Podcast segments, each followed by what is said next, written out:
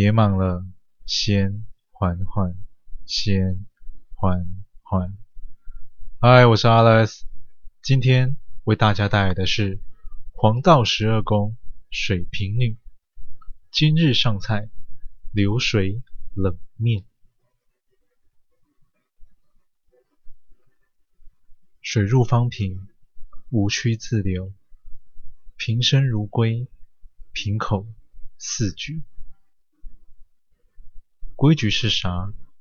能吃吗？绿眸寸光，缕缕芬芳。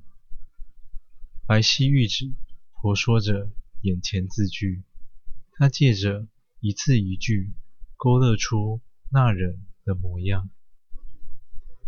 少女手中的书籍是佛斯大学历任理事长的简介，每一任。介绍理事长的页面都有精挑细选过的照片，而他读到的那一张便是现任的理事长，但上头却没有理事长的照片。关于这一件事，众说纷纭。有人认为理事长长得其貌不扬，也有人认为理事长有名无实，更有人认为根本。就没有这一位理事长，但斐东乡想的是，知道了我的模样又如何呢？你们不就是只能在心中妒忌而已吗？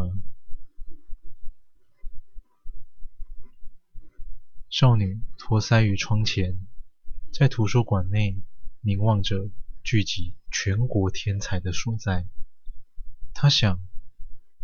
那个人肯定有着媚人的双眼，黑白分明的眼眸，那最深沉的灵魂就孕育在那一寸光芒之中。精致无瑕的脸庞，还有睥睨天下的才智，唯有这样才能算得上举世无双。唯有这样，他才能立于天才的顶点。何谓生？何谓死？生跟死都仅仅只是一种状态吗？少女的脑中时常出现这样的问题，自己无法解答，旁人又理解不了。生如嫩芽新发，端月见花；死。如枯木翠灭，腊月凌雪。涅槃重生，并非单指生一世，而是生死即轮回。那是循环，是规律，但凡是人都逃脱不了。而生死就在人的心中。你想你生，便能不死；你若心死，便不能生。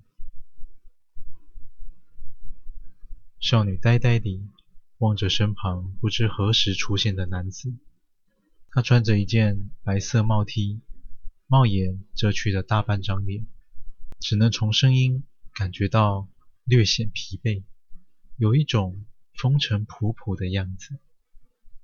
男子说完后便自行离去，刚才的话语还不停地在少女的耳边萦绕。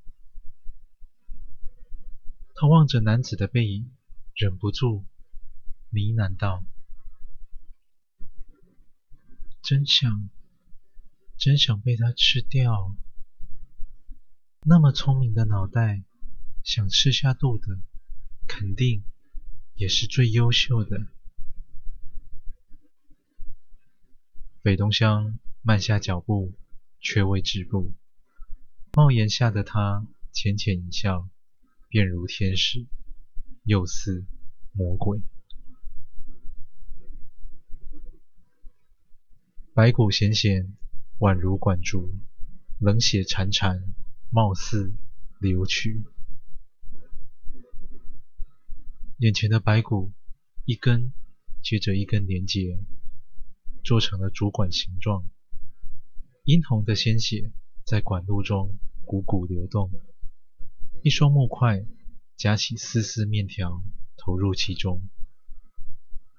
那如深潭的双眸映着冰冷的血水，挽着面条绕行一周后，再次回到面前。